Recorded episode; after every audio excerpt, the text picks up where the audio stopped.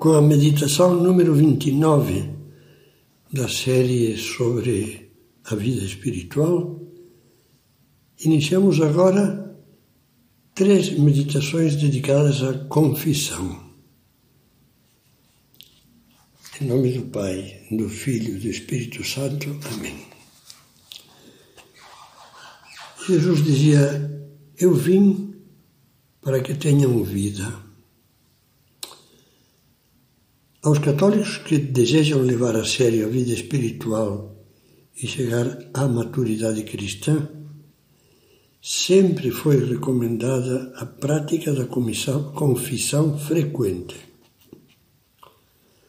Você sabe que a confissão é um dos sete sacramentos, o sacramento da reconciliação ou da penitência.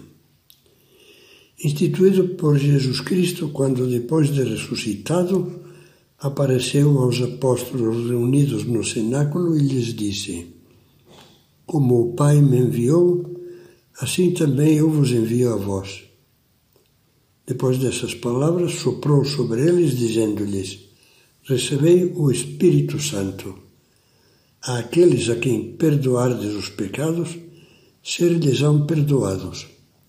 A aqueles a quem os retiverdes, ser-lhes-ão retidos. É impressionante. Se Cristo não tivesse dado esse poder aos, aos sacerdotes, nós não nos atreveríamos nem a pensar que isso fosse possível. Mas Jesus não quis limitar-se só a facilitar o perdão dos pecados por meio da confissão. Fez muito mais. Para entender isso muito mais, você tem que pensar que todos os sacramentos são fontes de graça, canais por onde Cristo nos concede a graça do Espírito Santo. Eu vim para que tenham vida e a tenham em abundância. Ele está disposto a nos dar, como lemos no Evangelho, a graça sem medida. Por esquecer essa realidade, muitos acham que só deveriam confessar-se quando têm a desgraça de cometer pecados mortais, para ficarem livres deles e poder comungar. Quando não têm consciência de pecado grave, dizem: por que confessar-se? Para que a confissão frequente, mensal ou até semanal? Os que pensam assim ignoram que a confissão não foi instituída por Cristo somente para perdoar os pecados, mas, como veremos a seguir, também para nos unir a Deus com mais amor, para nos fortalecer e para nos fazer amadurecer. Um texto antigo citado no Catecismo da Igreja Católica diz de maneira muito bonita: toda a força da penitência reside no fato de que ela, de ela nos reconstituir na graça de Deus e de nos unir a Ele com a máxima amizade. Para compreendermos melhor isso tudo, vamos considerar agora as duas circunstâncias em que os católicos bem formados costumam se confessar. Recorrem quanto antes à confissão se têm consciência de haverem cometido um pecado mortal e, portanto, de terem perdido a graça de Deus.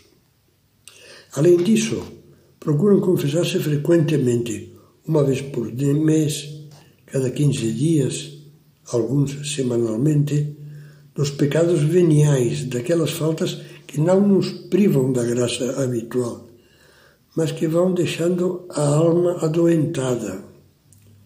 Os pecados veniais, diz São José Maria, fazem muito mal à alma e afirma: Já sei que evitas os pecados mortais, queres salvar-te, mas não te preocupa esse contínuo cair deliberadamente em pecados veniais, ainda que sintas o chamado de Deus para te venceres em cada caso. É a tibieza que torna a tua vontade tão fraca. A confissão dos pecados graves, aquele que quiser obter a reconciliação com Deus e com a Igreja, diz o Catecismo da Igreja Católica, deve confessar ao sacerdote todos os pecados graves que ainda não confessou e de que se lembra depois de examinar cuidadosamente a sua consciência. Depois acrescenta: a confissão individual e integral dos pecados graves, seguida da absolvição, continua sendo o único meio ordinário de reconciliação com Deus e com a Igreja. Esta doutrina faz parte intangível da nossa fé católica. Após lembrar isso, volto ao que dizíamos acima. Será que a confissão só apaga o pecado e pronto? A resposta é não. Falando com linguagem teológica, além de conferir o perdão dos pecados e restituir a graça santificante, se for o caso, o estado de graça, concede a graça sacramental. Em que consiste essa graça sacramental? Fundamentalmente em duas coisas. Primeira, em receber junto com o perdão um especial auxílio divino para fortalecer a alma na luta contra as tentações evitar cair de novo nos mesmos pecados. Segundo, além disso, Santo Tomás ensina que depois de uma confissão bem feita, contrita, cheia de dor de amor, o penitente pode sair do confessionário tendo na alma um grau mais elevado de graça e caridade do que aquele que tinha antes de cair no pecado grave por isso, como é importante confessar-se com frequência e com fervor. Se você achar que não é bem assim, eu lhe direi que não compreendeu a parábola do filho pródigo. O rapaz abandona o pai, despreza-o, cai na gandaia, esbanja tudo e acaba na miséria material e espiritual.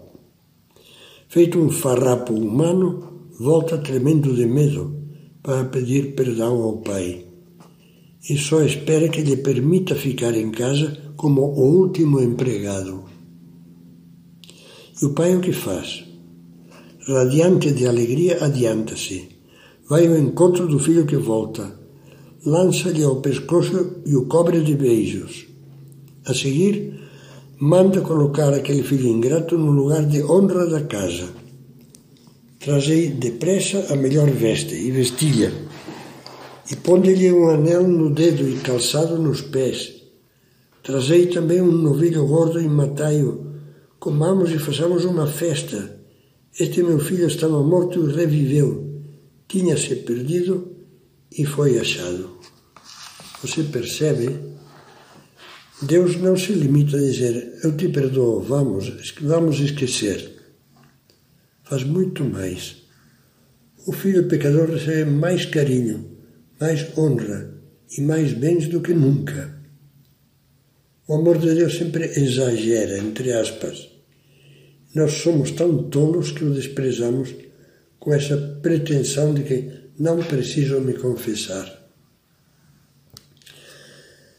O Catecismo da Igreja Católica ensina, apesar de não ser estritamente necessária, a confissão das faltas cotidianas, dos pecados veniais, é vivamente recomendada pela Igreja. A seguir dá quatro razões. A confissão regular de nossos pecados veniais nos ajuda a formar a consciência, a lutar contra as nossas más tendências, a deixar-nos curar por Cristo, a progredir na vida do Espírito, na santidade. Meditemos sobre estas palavras.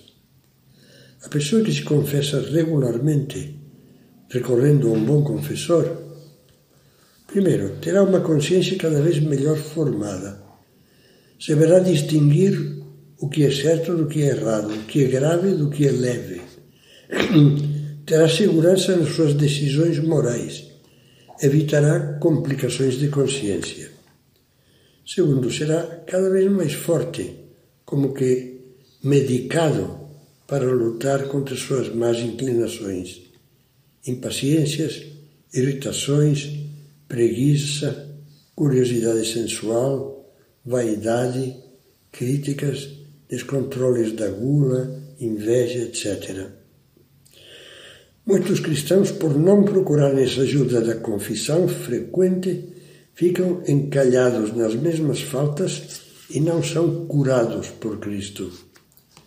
Em terceiro lugar, e finalmente, a pessoa que pratica a confissão frequente progride no caminho do amor de Deus e do próximo, renova-se, descobre novas maneiras de fazer o bem.